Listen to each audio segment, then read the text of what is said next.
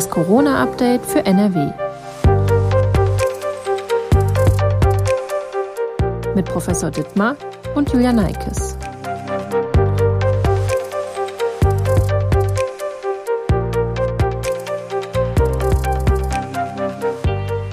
Hallo und herzlich willkommen zu einer neuen Folge von Das Corona-Update für NRW.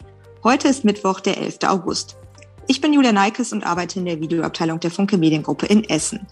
Und dies ist die erste Folge nach unserer Sommerpause und ich freue mich sehr, dass Professor Ulf Dittmar, Leiter der Virologie am Uniklinikum in Essen, wieder dabei ist und aktuelle Fragen rund um die Corona-Pandemie beantwortet. Hallo, Herr Professor Dittmar. Ja, hallo, Frau Neikes. Bevor es losgeht, möchte ich an dieser Stelle ganz kurz nochmal auf unseren täglichen Corona-Newsletter mit Informationen aus der Region aufmerksam machen. Bei Interesse finden Sie den Link in der Folgenbeschreibung. Wir sprechen heute digital miteinander. Falls es also an der einen oder anderen Stelle zu Tonstörungen kommen sollte, bitte ich das schon mal zu entschuldigen.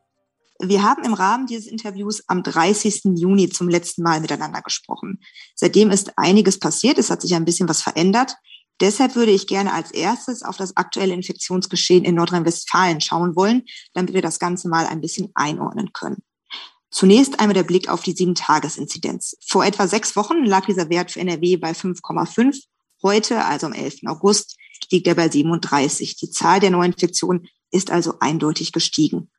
Haben Sie mit einer Zunahme der Neuinfektionen gerechnet? Ja, ich denke, wir haben als Virologen alle mit einer Zunahme der Infektionszahlen gerechnet. Ähm, es ist jetzt relativ früh eingetreten, ähm, schon Anfang August äh, ging das los. Damit konnte man nicht unbedingt rechnen, aber das ist der Delta-Variante geschuldet. Ähm, ähm, Coronaviren sind ja eigentlich saisonal und treten im Sommer nicht so häufig auf und nicht so stark in Erscheinung, aber äh, diese Variante kann leider auch äh, im Sommer sehr gut Menschen infizieren und ähm, das erleben wir jetzt gerade schon. Es gibt in NRW ja durchaus auch Unterschiede, lokale Unterschiede. Zum Beispiel liegt die Inzidenz in Oberhausen bei knapp über 20, also Datenstand 11. August, und in Bochum dagegen schon bei über 50. Neben der Zahl der Neuinfektionen, darüber haben wir ja auch äh, vorher schon mehrmals gesprochen, ähm, gibt es ja auch noch andere Parameter, die wichtig sind und dabei helfen zu verstehen, wie die Lage dann tatsächlich ist, um ein umfangreiches Bild zu bekommen, ein umfängliches.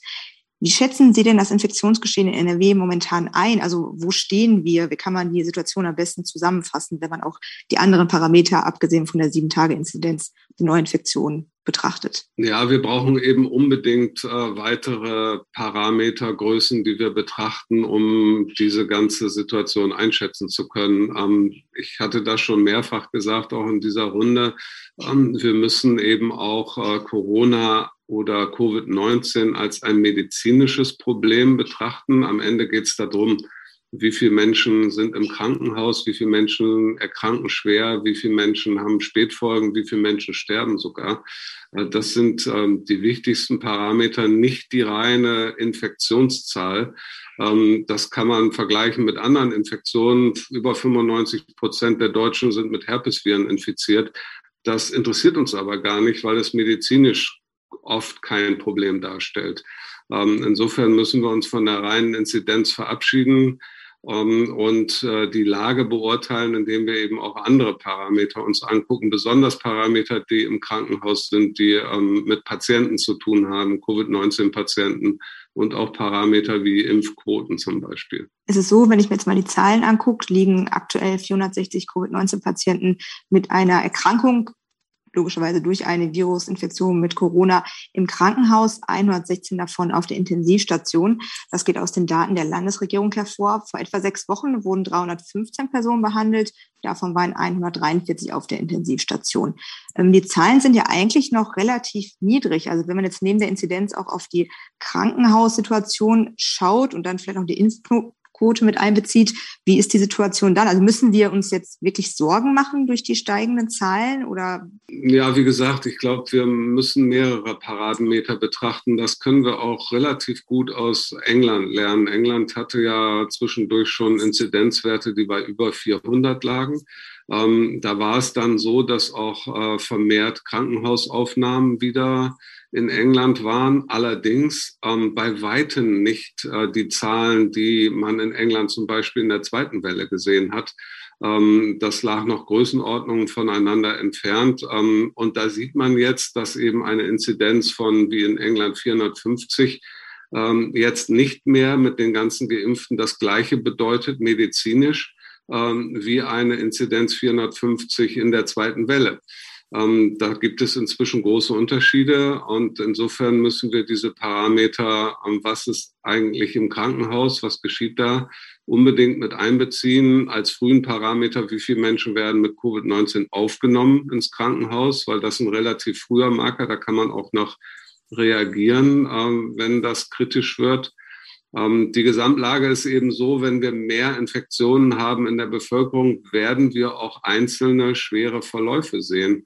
Ähm, es wird leider immer Menschen treffen, die ähm, entweder vorerkrankt sind oder aus genetischen Gründen wahrscheinlich Pech haben und dann doch schwer erkranken.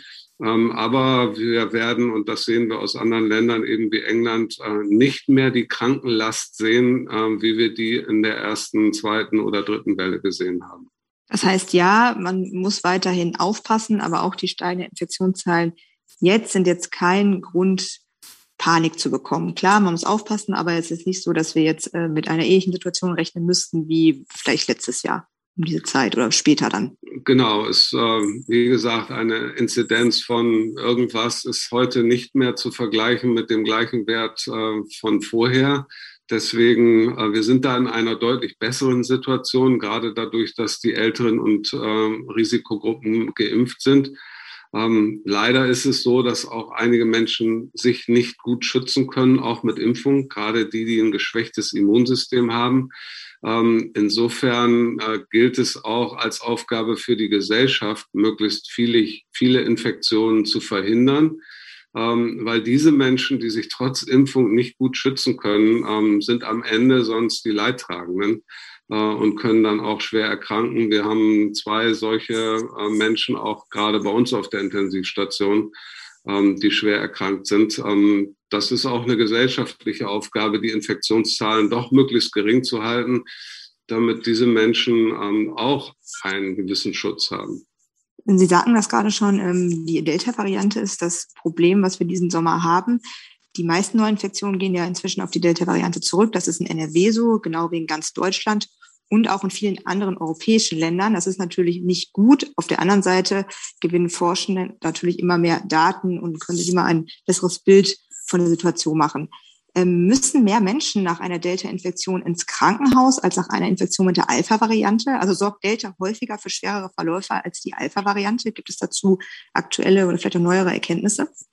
Ja, es gibt da leider immer noch widersprüchliche Erkenntnisse zu. Ähm, es gibt einige Studien, die behaupten, ähm, das ist sogar weniger als bei der Alpha-Variante und es könnte langsam eine Anpassung dahin geschehen, dass das Virus sich vor allen Dingen im oberen Nasenrachentrakt vermehrt.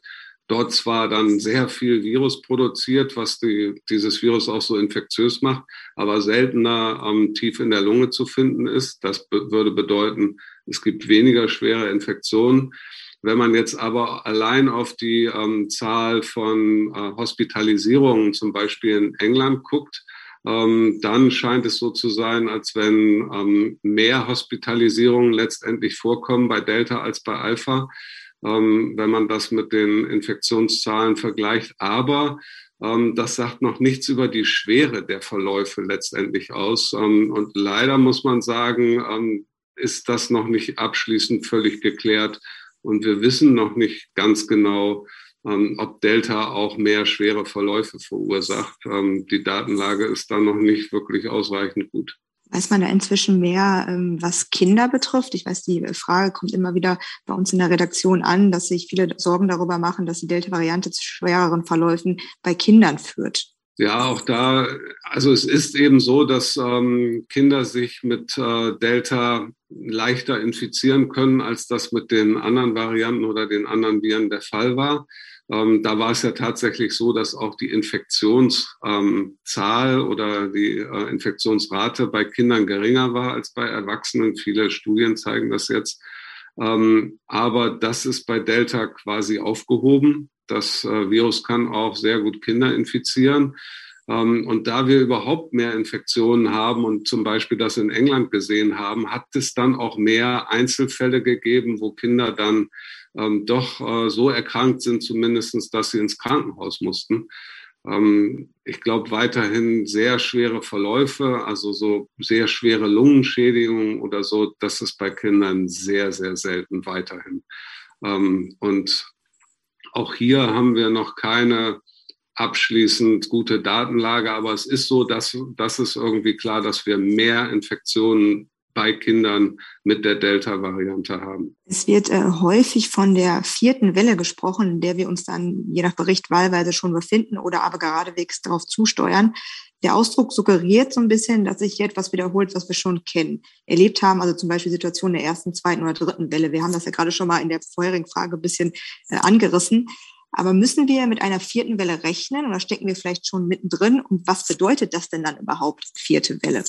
Genau, das ist eben die Frage. Wie definiert man eine vierte Welle? Und bisher haben wir die Wellen relativ ähm, strikt nach der Inzidenz, nach dem Inzidenzwert definiert oder nach den Neuinfektionen.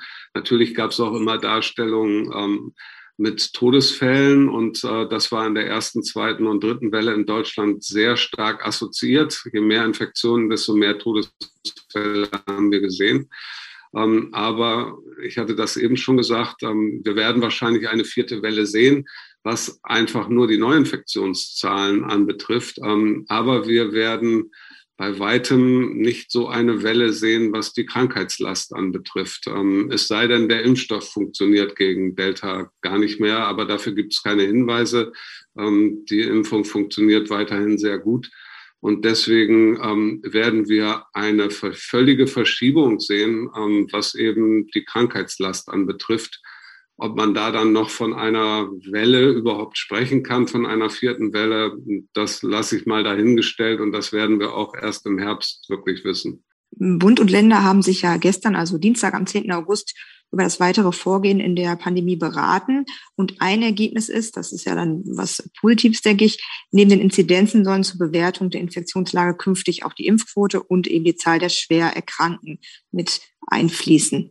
Ähm, reichen diese Faktoren denn letztendlich aus oder gibt es da noch andere Parameter, von denen Sie denken, dass sie auf jeden Fall mit in die Lagebewertung einfließen sollten? Ja, ich denke, was da fehlt, ähm, das verwundert mich so ein bisschen, ist eben die Erstaufnahme von Patienten mit Covid-19 ins Krankenhaus. Da gab es irgendwie, das wurde ja schon mehrfach vorgeschlagen, äh, diesen Wert zu nehmen, weil er liegt relativ früh. Wenn wir nur auf ähm, Intensivpatienten schauen, dann können wir kaum noch reagieren. Das sind sehr späte Werte. Ähm, das andere ist ein deutlich früherer Wert. Ähm, es gab dann irgendwie statistische Probleme bei der Erfassung dieses Wertes, aber das müsste eigentlich ausgeräumt werden und dieser Wert müsste unbedingt mit in die Betrachtung einfließen, weil er viel früher äh, etwas über die Krankheitslast ähm, in der Infektionsphase aussagt. Zumal es ja leider auch so ist, dass äh, wenn es leider zu Todesfällen kommt, das passiert ja dann ungefähr drei Wochen später auch, ne, nach Infektion. Das ist ja dann sowieso alles dann zu spät, die Information. Genau, wir haben diese Verzögerungen nacheinander. Ähm, die Infektion, dann die Aufnahme ins Krankenhaus, dann die Verlegung auf die Intensivstation, dann im schlimmsten Falle Tod. Ähm, das alles äh, ist jeweils jeder Schritt mehrere Wochen in der Regel verzögert. Ähm, wir haben bei uns ähm, inzwischen Patienten, die wir seit Wochen auf der Intensivstation, teilweise sogar Monate behandeln. Ähm, und äh, dass diese Patienten verfälschen auch die Werte. Die gehen ja ständig neu in die, in die Betrachtung ein. Ich glaube, dieser frühe Wert, wer, wie viele Menschen werden mit Covid-19 im Krankenhaus aufgenommen, ähm, ist eigentlich ein ganz wichtiger. In NRW treten die meisten Neuinfektionen der letzten Wochen bei den 20 bis 39-Jährigen aus auf. Das geht aus den Angaben des NRW-Gesundheitsministeriums hervor. Und deutschlandweit sieht das ähnlich aus. Also Menschen mittleren Alters infizieren sich am häufigsten. In der Regel werden sie aber auch zum Glück nicht schwer krank. Würde es denn zum jetzigen Zeitpunkt vielleicht auch Sinn ergeben oder vielleicht in ein paar Wochen die Inzidenzen mal voneinander gekoppelt zu betrachten? Also quasi Inzidenzen in mittleren und jüngeren Altersgruppen und die in den älteren? Ja, das ist ähm, auf jeden Fall auch ein Parameter, den man betrachten muss. Ähm, zum Beispiel, wie ist die, das mittlere Alter von allen Infizierten? Daran kann man an einem Wert ablesen, sozusagen, ist das, findet die Infektion in äh, Altersgruppen statt, äh, wo es dann in der Regel medizinisches Problem gibt oder eher in Altersgruppen, wo es zum Glück weniger medizinische Probleme gibt. Das wäre auch ein guter Wert. Ähm, das war ja schon in der dritten äh, Infektionswelle so, dass wir in den damals schon äh, vollständig geimpften über 70-Jährigen überhaupt keinen Anstieg der Inzidenzen mehr gesehen haben. Das hat sich nur in jüngeren unter 70-Jährigen abgespielt. Ähm, und das hat dann auch die äh, Krankheitslast in den Krankenhäusern verschoben, äh, so dass man aus diesem mittleren Wert, äh, wie alt sind die Menschen, die sich infizieren, durchaus was ablesen kann. Und ähm, das müsste man auch mit betrachten. Ja. Das könnte ja dann dazu führen, dass dann letztendlich dann auch Maßnahmen angepasst werden und man vielleicht mit höheren Inzidenzen planen könnte, wenn man davon ausgeht, die meisten der Erkrankten sind jetzt erstmal nur leicht erkrankt oder gar nicht. Genau, man kann eben aus den Inzidenzwerten alleine meiner Ansicht nach gar keine Maßnahmen mehr ableiten. Ähm, man muss diese anderen Parameter mit äh, einbeziehen und solche Betrachtungen, welche Altersgruppen betrifft es eigentlich, die helfen dann auch bei bestimmten Maßnahmen, zum Beispiel diese Menschen noch zur Impfung ähm, zu überzeugen, ähm, oder andere Maßnahmen entsprechend äh, ihrem Umfeld. Das sind natürlich die Menschen mit den meisten Sozialkontakten. Ähm, das ist von der Biologie ja auch so gewollt in diesem Alter. Und äh, das ist nun mal so. Das können die auch nicht einfach abstellen. Ähm, da jetzt zu sagen, als älterer Mensch zu sagen, ja, jetzt sollen die mal alle zu Hause bleiben, äh, geht sehr weit an der Realität vorbei, muss man sagen. Ab einer äh, Sieben-Tages-Inzidenz von 35 Neuinfektionen, da geht es wieder um Inzidenzen, müssen ungeimpfte künftig vor Betreten bestimmter öffentlichen Innenräume, also zum Beispiel ähm, Schwimmbad, äh, Kneipe oder auch Fitnessstudio, ähm, einen tagesaktuellen Antigentest vorlegen. Das ist ab dem 23. August geplant. Ab Mitte Oktober sollen Tests dann nicht mehr kostenlos zur Verfügung stehen. Das haben Bund und Länder bei ihren Besprechungen gestern am Dienstag beschlossen. Das wirkt ja so ein bisschen wie eine Impfpflicht durch die Hintertür. Ist klar, Impfen ist wichtig und es, ist, wäre notwendig, dass sich noch viel mehr Menschen impfen. Aber ist diese Entscheidung aus Ihrer Sicht sinnvoll, das so anzugehen, aus Ihrer Erfahrung auch der letzten Jahr, Monate? Ja, es ist eben so, dass ähm, Delta uns quasi zwingt dazu, ähm, noch weitere Maßnahmen zu ergreifen. Es ist eben so, dass von ungeimpften eine große Gefahr ausgeht, ähm, eben auch für Geimpfte, die nicht besonders gut geschützt sind aufgrund ähm, einer Vorerkrankung zum Beispiel. Und äh, insofern müssen wir darüber nachdenken, was es hier noch für weitere Regeln geben muss. Ähm, Delta ist gerade natürlich in Innenräumen gefährlich, ähm, überträgt sich sicherlich viel häufiger als die Vorgängerviren über Aerosole. Ähm, was bedeutet, Abstand nützt gar nichts. Ähm, Sie können ruhig zwei Meter Abstand halten, aber danach laufen Sie in die Aerosolwolke von einem Infizierten rein und infizieren sich dann doch. Ähm, und insofern ist es vor allen Dingen bei Veranstaltungen im Innenraum, wo kein Mund-Nasenschutz von allen getragen wird oder werden kann, Restaurant, Schwimmbad und so weiter, äh, Sportveranstaltungen, ist es so, dass ich denke, dass wir irgendwie irgendwann zu den zwei Gs kommen werden. Ähm, weil die Tests nicht gut genug sind. Ähm, sie bieten alles andere als hundertprozentige Sicherheit und ähm, die Delta-Variante zwingt uns dazu, ähm, hier noch über weitere Maßnahmen ähm, nachzudenken. Ist das bei den Tests so, dass gerade, ähm, dass es da gerade durch die Delta-Variante auch zu Problemen kommen kann? Ja, bisher ist es nicht so, dass wir Hinweise darauf haben, dass der Test äh, bei der Delta-Variante nicht funktioniert ähm, also gar nicht funktioniert. Äh, da gibt es keine Hinweise drauf, aber er hat sowieso nur eine Genauigkeit von ungefähr 80 Prozent. Es gibt sogar viele Studien, die, die liegen eher bei 60 oder 70 Prozent. Ähm, bisher war es so, dass äh, vor allen Dingen bei den wirklich infektiösen Menschen, also die, die viel Virus hatten, äh, war der Test schon zu 80 Prozent akkurat, aber eben zu 20 Prozent nicht. Ähm, das bedeutet, äh, wir haben hier ein eindeutiges Risiko, dass auch negativ getestete Menschen andere Menschen anstecken können. Ähm, und das ist natürlich, wie wir schon jetzt gesagt haben, besonders tragisch, wenn das Menschen sind, die aufgrund ihrer äh, Krankheitssituation sich selbst mit Impfung nicht besonders gut schützen können. Ähm, und hier brauchen wir nochmal eine weitere Diskussion. Also sprich, ja, bisher bei niedrigen äh, Infektionszahlen ist das mit den drei Regeln, Regeln vertretbar und gut gewesen, aber sollten die Zahlen jetzt doch zum Herbst hin steigen, äh, muss man da einfach nachjustieren und dann reicht das halt auch nicht mehr, dass man einen Test hat. Genau, je höher die Inzidenzwerte sind, also dann ist einfach mehr Virus in der Zirkulation. Das Risiko, dass äh, dann jemand sich äh, negativ getestet hat, trotzdem infektiös ist, äh, in einem Raum mit anderen steigt. Ähm, und äh, dieses Risiko muss man dann eben nochmal neu bewerten. Ähm, vor allen Dingen auch äh, bei größeren Veranstaltungen. Also wir reden natürlich auch davon, dass es vielleicht wieder größere Veranstaltungen auch in Innenräumen wie Konzerte oder so geben kann. Je größer die Menschenmenge ist, ähm, desto größer ist die Wahrscheinlichkeit, dass eventuell ein falsch negativ getestete Person äh, sich in dieser Menge befindet.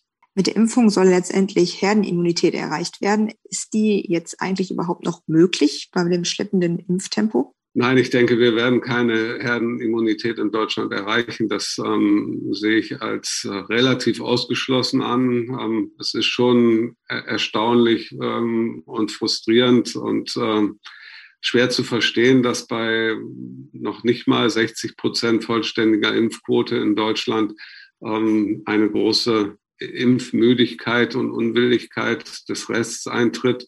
Ich hoffe, wir können noch möglichst viele Menschen ähm, überreden und überzeugen, dass sie sich impfen lassen, weil wir werden aus dieser Spirale der ständigen Diskussion ähm, um dieses Virus, ständige Diskussion von neuen Maßnahmen, ständige neue politische Entscheidungen nur rauskommen, ähm, wenn möglichst viele Menschen geimpft sind und wenn wir letztendlich ähm, kaum noch Krankheitsgeschehen ähm, haben. Aber wir werden jetzt äh, in dem Rest der Bevölkerung, ähm, das sich das sich nicht impfen lässt, der Rest, ähm, werden wir auch äh, im Winter jetzt, im Herbst einige schwere Verläufe sehen.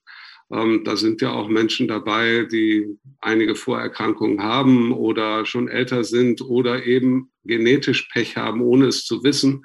Ähm, wir haben immer wieder jüngere Menschen gesehen, die stark betroffen waren. Da spielt irgendwie die Genetik eine Rolle. Wir verstehen das noch nicht. Es wird also wieder Menschen treffen im Herbst und im Winter, die auch bei uns auf den Intensivstationen liegen werden und äh, ich fürchte auch sterben. Ähm, und diese Diskussion, dieses Problem können wir nur beenden, wenn sich möglichst viele Menschen impfen lassen. Also sollte an jeder Ecke weiterhin äh, Überzeugungsarbeit geleistet werden.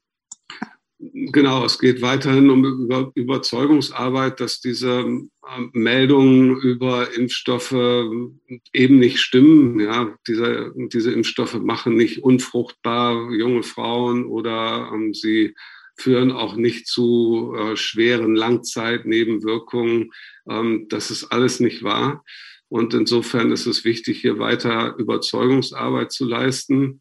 Ähm, in Essen haben wir gesehen, es ist wichtig, in die Stadtteile zu gehen, weil ähm, einige Menschen gar nichts gegen das Impfen sind, aber sie verlassen ihren Stadtteil nicht und gehen ins Impfzentrum, ähm, weil sie ihren Stadtteil eigentlich nie verlassen. Da ist es wichtig, vor Ort zu sein und da noch Menschen zu impfen. Gut, und dann haben wir noch die Diskussion um das Impfen von Kindern und Jugendlichen. Ähm, aber wir müssen auch versuchen, noch andere Menschen von der Impfung zu überzeugen. Im September sollen ältere Menschen, Pflegebedürftige und Menschen mit einer Immunschwäche eine Corona-Auffrischimpfung bekommen. Zumindest ähm, haben die Politiker und Politikerinnen das so geplant. Wie das genau ablaufen wird, weiß man noch nicht. Macht das dann zu diesem Zeitpunkt auch wirklich Sinn oder ist das schon notwendig, diese dritte Impfung zu geben, wenn man auf der anderen Seite bedenkt, dass ja sehr viele Menschen in ärmeren Ländern noch gar keine Impfung bekommen haben und letztendlich bringt uns das ja auch nichts, wenn ähm, die ganze Welt noch äh, ja wenn da noch die, das Pandemiegeschehen noch in vollem Gange ist, das kommt ja auf uns zurück, da haben wir auch schon das öfter mal drüber gesprochen. Also wie würden Sie das einordnen? Ja, das ist ein schwieriger Zwiespalt, ähm, den ich genauso sehe wie Sie. Ähm, und der ist einfach da. Es ist so, dass die Daten es sehr nahelegen, dass ähm, ältere Menschen, vor allen Dingen ältere Menschen über, über 60, ähm, dass die Immunantwort, die Antikörperantwort in diesen Menschen auch nach zweimaliger Impfung dann nach einigen Monaten doch deutlich nachlässt ähm, bis zu einem Punkt, wo wir davon ausgehen müssen, dass sie sich zumindest mit dem Delta-Virus, was ja auch teilweise Antikörperantworten aus dem Weg gehen kann, sich wieder werden infizieren können. Ähm, das heißt, diese Menschen werden im Herbst, Winter wieder einer gewissen Gefahr ausgesetzt sein. Wir wissen bisher noch nicht, wenn sie sich dann infizieren, erkranken sie dann stark oder haben sie eigentlich nur eine leichte Symptomatik? Das wissen wir noch nicht genau, aber diese Infektion von Geimpften, zweimal Geimpften, die wird es relativ sicher im Herbst, Winter bei älteren Menschen geben. Insofern ist die dritte Impfung absolut sinnvoll.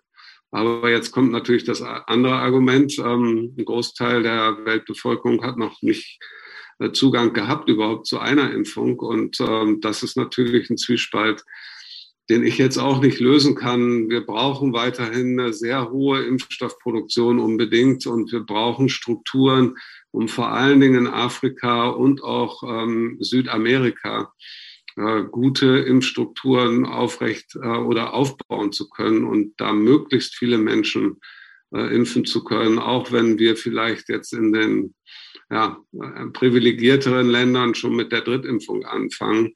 Aber wir müssen dieses andere Problem unbedingt im Auge behalten.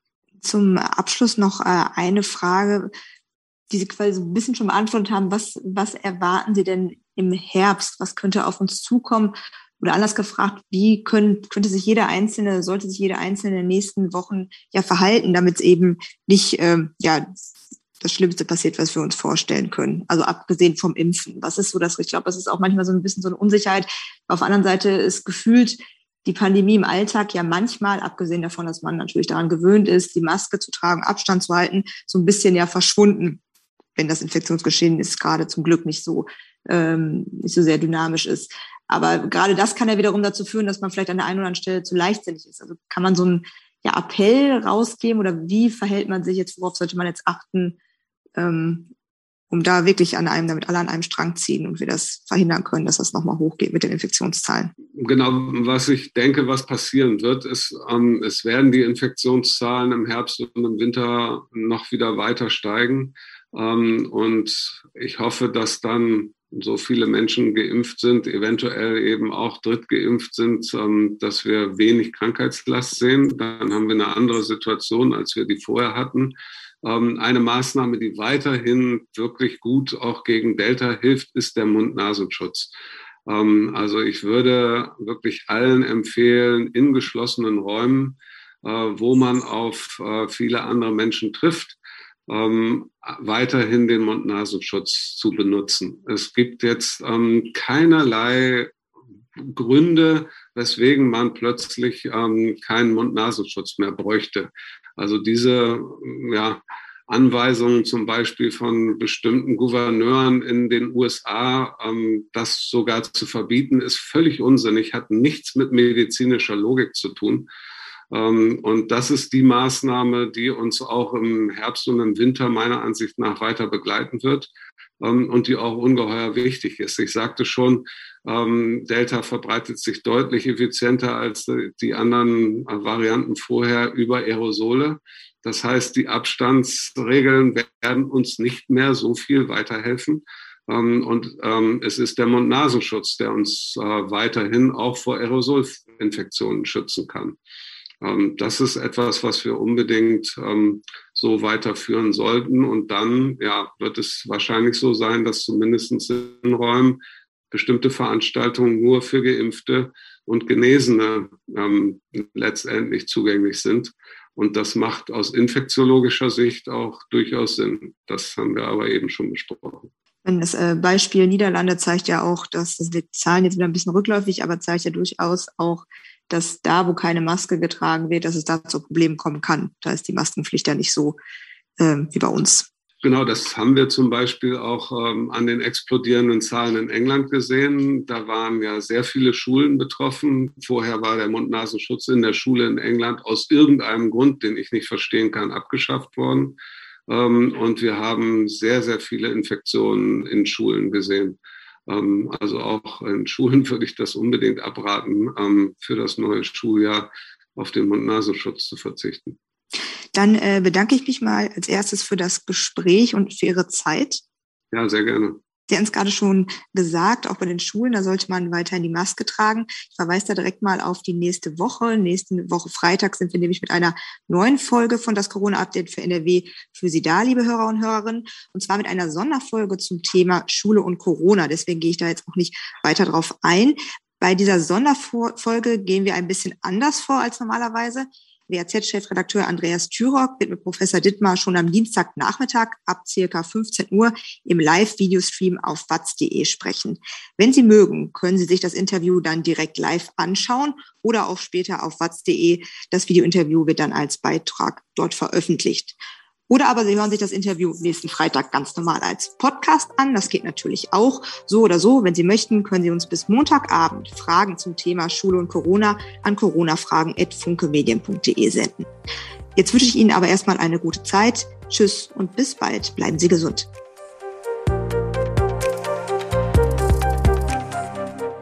Ein Podcast der WAZ, WP, NRZ und WR.